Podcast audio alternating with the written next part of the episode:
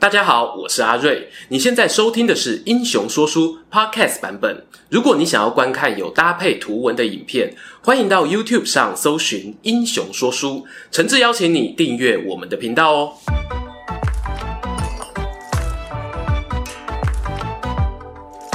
Hello，英雄说书的观众朋友，你们好，我是说书人阿瑞，替大家带来精彩的英雄故事。欢迎来到啊，每月一次的会员投票英雄转弹池时间。顾名思义呢，这一个单元呢、是由我们频道付费会员们票选出来的人物或者事件哦。要感谢呢，他们一路以来的支持啊，很多都是超过一年以上的老会员，提供阿瑞我呢各种不同的故事灵感哦，真的非常谢谢你们。那七月份呢，让大家挑选的主题是什么呢？是二十世纪以前历史上著名的人民抗争事件。出来的结果让我非常惊喜。不知道各位有猜到吗？先看看第三名啊，是清末呢由洪秀全主导的太平天国，得票率十三点六趴。第二名呢，则是十八世纪末将法王路易十六送上断头台的法国大革命，得票率哦有十七点三趴。其实到七月初的时候呢，法国大革命都还是冠军哦，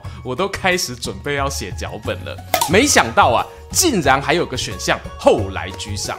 第一名呢，就是由电玩游戏初代《噬魂》最终 BOSS 天草四郎时珍领军，发生于日本德川幕府时期最大规模的民变——岛原之乱。真的想不到哦，跟阿瑞啊同辈的观众大概都是先玩过《噬魂》，后来才知道岛原之乱的吧？如果是喜欢看小说的人，可能还会记得日本国宝级作家远藤周作先生他在半个世纪前写下的那一本小说《沉默》，就是以耶稣会传教士作为主角，描写岛原之乱背景的故事，还好几度呢被翻拍成电影登上大荧幕。最近一次是在三四年前。为何这个题材啊会如此受到瞩目？无论东西方导演都想要拿来二创呢？接下来啊，就给大家说说这一场被当时全世界时代脉动牵引的岛原之乱。发生于德川幕府时期，公元一六三七年冬天的岛原之乱，又称为天草之乱或者岛原教案。前者呢是以这场动乱中的民变领袖天草四郎为名，后者呢则传达出部分官员对于此事的立场。他们认为叛乱起因呢与西方国家的传教士有关。幕府当时啊正在推行禁教令，禁止基督宗教在日本境内传播，但仍然有许多人低调成为教徒。在岛原永马村的一位农民家中啊，就偷偷供奉着天主神像。不巧呢，被督导员发现，成为整个抗争的引爆点。那究竟为什么当时日本政府要反对外来宗教呢？我们把时间哦往前倒带一个世纪，回到公元一五四九年的九州鹿儿岛，有一名传教士来到此地，他就是天主教耶稣会的创办人之一圣方济沙勿略。沙勿略很幸运的呢，得到当地领主岛津贵久的允许，开始传教。然而传教没多久，就因为被一些在地信仰如佛教啊、神道教等势力反对，辗转移动到各地寻求机会。最后呢，获得九州大友家的支持。讲坦白的啦，当时战国大名呢会接纳传教士哦，多半不是因为真心信仰上帝，而是对各种西方商品还有贸易带来的利润感兴趣。特别是呢，如果国内还有一些笃信佛教的加成，那结交天主教会的举动哦，甚至可能会动摇到统治权。在这样的背景之下呢，以九州地方史料来说，愿意受到传教士影响改信天主教的。大部分哦还是贫苦老百姓，只有少数如大友家的大友宗麟，或者肥前国的大村纯忠等领主，最初呢出于好奇心理解天主教义，但后来也想要从宗教里面获得一些人生救赎。然而呢，时间呢、来到公元一五八八年，九州地方的宗教圈迎来重大变动。丰臣秀吉平定九州后，以日本传统的守护者自居。他将前面讲到的佛教啊、神道教定位成重要的传统文化，并且颁布了第一次的宗教禁令。里面呢提到三个理由哦。第一是呢，日本乃属神国，与切兹丹国交授的血法呢绝不相容。补充说明呢，这里的切兹丹是基督教 Christian 的音译啊。切兹丹国呢，泛指基督教文化圈的国家。第二个理由是呢，有部分基督徒在九州哦破坏佛寺与神社，行为呢不可理喻。而第三个理由则是，如果纵容传教士利用才智广纳门徒的话，那日本佛教传承将有中断之虞。在这个禁教令施行后啊，传教呢被视作非法行为。有不少坚持服侍的神职人员或者是信徒遭受到处决或者流放的命运。不过，丰臣政权的这一条法令呢，主要影响到的还是社会上层的武士阶级，对于庶民大众啊，并没有太强力的监控。加上我后来经历了远征朝鲜和大明帝国交战，丰臣秀吉病逝，中央陷入政权轮替风暴，禁教令就这么慢慢沉积下来。紧接着呢，在秀吉身后崛起的人啊，就是有战国司马懿之称的德川家康。他一方面呢维持了原本的限制宗教命令，一边哦又特别强调宗教归宗教，商业归商业。简单说啊，就是我想要保留西方传教士带来的新产品，还有商船贸易的利润，但是呢，我又不想让基督教对本地宗教产生冲击。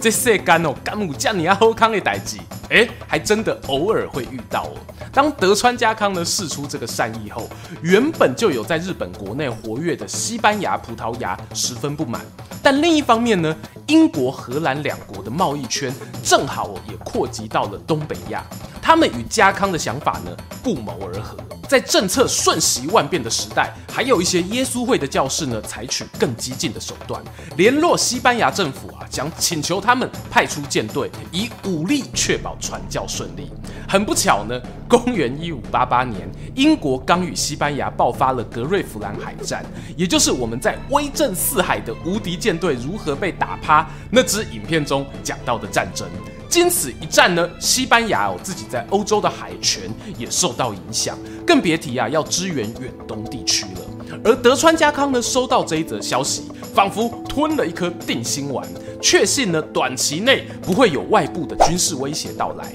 在公元一六一二年，德川幕府就大刀阔斧地展开第二波禁教行动。这次呢，日本政府进一步的禁止教徒信奉基督教，并将传教士分阶段的赶出日本，只允许呢以通商为目的的外国人继续在长期活动。到了一六三四年时呢，在九州长崎岛原天草地区的西浦系教会几乎都遭到肃清，一些坚持不肯离开的耶稣会教士，要么被逮捕处决，要么则老死他乡。看起来呢，第二次禁教令哦，比起第一次的效果强很多哦。然而，就在三年后的一六三七年，爆发了岛原之乱，政府哦才惊觉，原来九州地区基督门徒的人数与影响力已经超乎了他们的想象。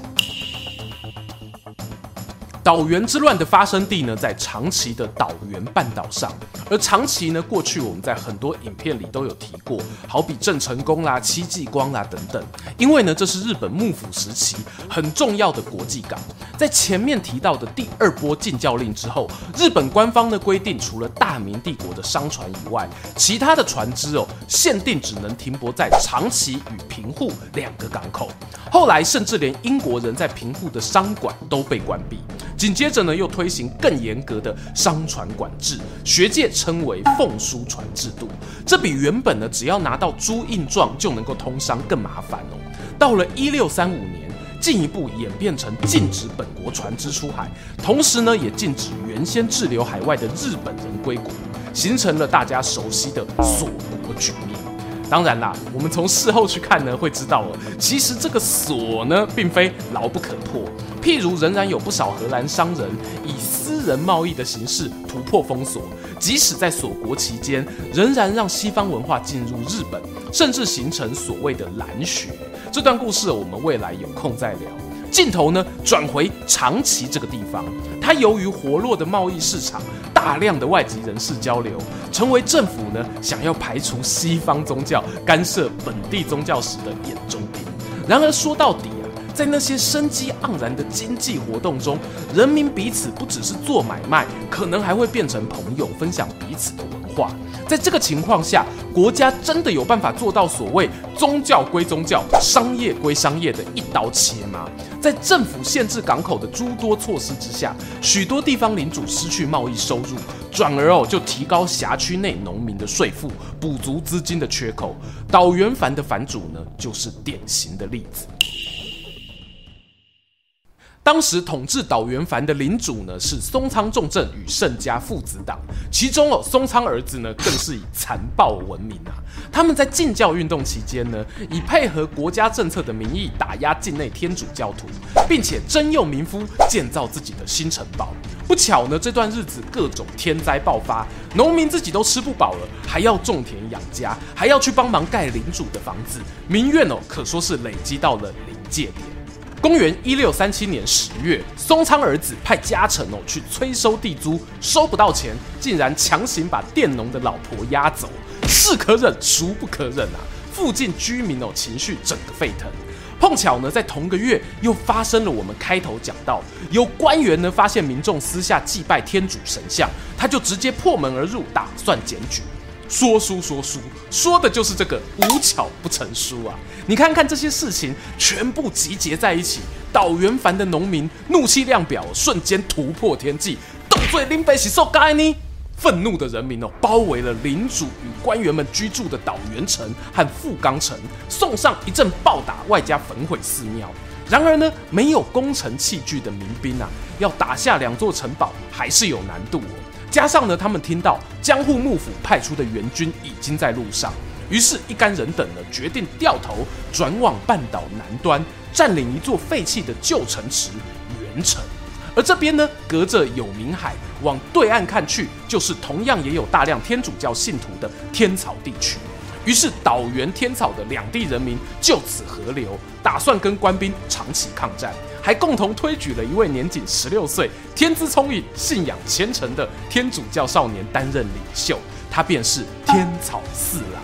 史料上说呢，天草四郎的亲生父亲啊，原本是战国名将小西行长的家臣，而小西行长呢，也有改信天主教。或许是这层关系呢，也让他从小耳濡目染吧。由于有年纪轻轻就有超龄的应对进退表现，天草四郎呢被附近民众冠上了神童、救世主等外号。加上呢，当时在元城据点内，据说有上万名的信徒，四郎呢索性就在城墙上树立起十字架，并且悬挂画有天主圣像的旗帜，也让这场战争的宗教色彩逐步加深。爆发民变后的隔年一月，幕府派来镇压的指挥官板仓重昌下令哦对元城展开总攻击。然而呢，有人说我是因为他太过躁进，也有人说呢是附近的援军都不听指挥。这波攻势啊，不仅没有攻陷城池，连指挥官本人都在攻城途中遭到铁炮击中身亡，让天草四郎挂名指挥的义勇军啊，又多坚持了好几个月。时间来到一六三八年四月中，德川幕府呢号召了九州区域的大名联手，动用超过十万名的军队包围这座孤城，又一次发动攻击。由于岛原之乱呢，它毕竟不是一个计划周全、串联周边城市发起的组织型抗争，在他们陷入长达将近半年的包围后，粮食啊、弹药都无法获得补给，最终哦能用来对抗官兵的，大概也只剩下信仰而已吧。包括天草四郎在内的超过三万名民兵，都在城破之后遭到斩首。据说呢，四郎的母亲仍念念不忘儿子，替他祈祷了，化身成天鹅，前往天主的国度。终于又来到结论时间啊！其实哦，今天的结论呢是有点回马枪的成分啊。我想带观众朋友思考一件事情，那就是呢，岛原之乱中哦。宗教迫害的成分到底占据多少？坦白讲呢，这在日本学界也是热门话题。原因是叛乱发生时呢，其实大部分的传教士都已经不在了，而参加的民众，有些人呢固然是基督徒，但也有很多纯粹有是不满松仓家父子党统治才决定揭竿起义。以事后结果来看，松仓儿子在动乱平定后，甚至呢被处以斩首的处分，而这也是江户时期呢我看到我唯一被斩首的领主。显然呢，幕府当局也有察觉引发民变的背后，宗教抗争呢未必是真正的主因。话说呢，当年仿佛人间炼狱的元城保卫战过后啊，这座城池呢再次遭到废弃的命运，断垣残壁与那些战死的抗争者尸体一同埋进土里。到了昭和十三年（公元一九三八年），整整三百年过后，元城遗址呢被认定为历史遗迹。过去夺走许多人性命的火炮弹药，才又与信徒们紧握手中的十字架一起哦被挖掘出来，重见天日。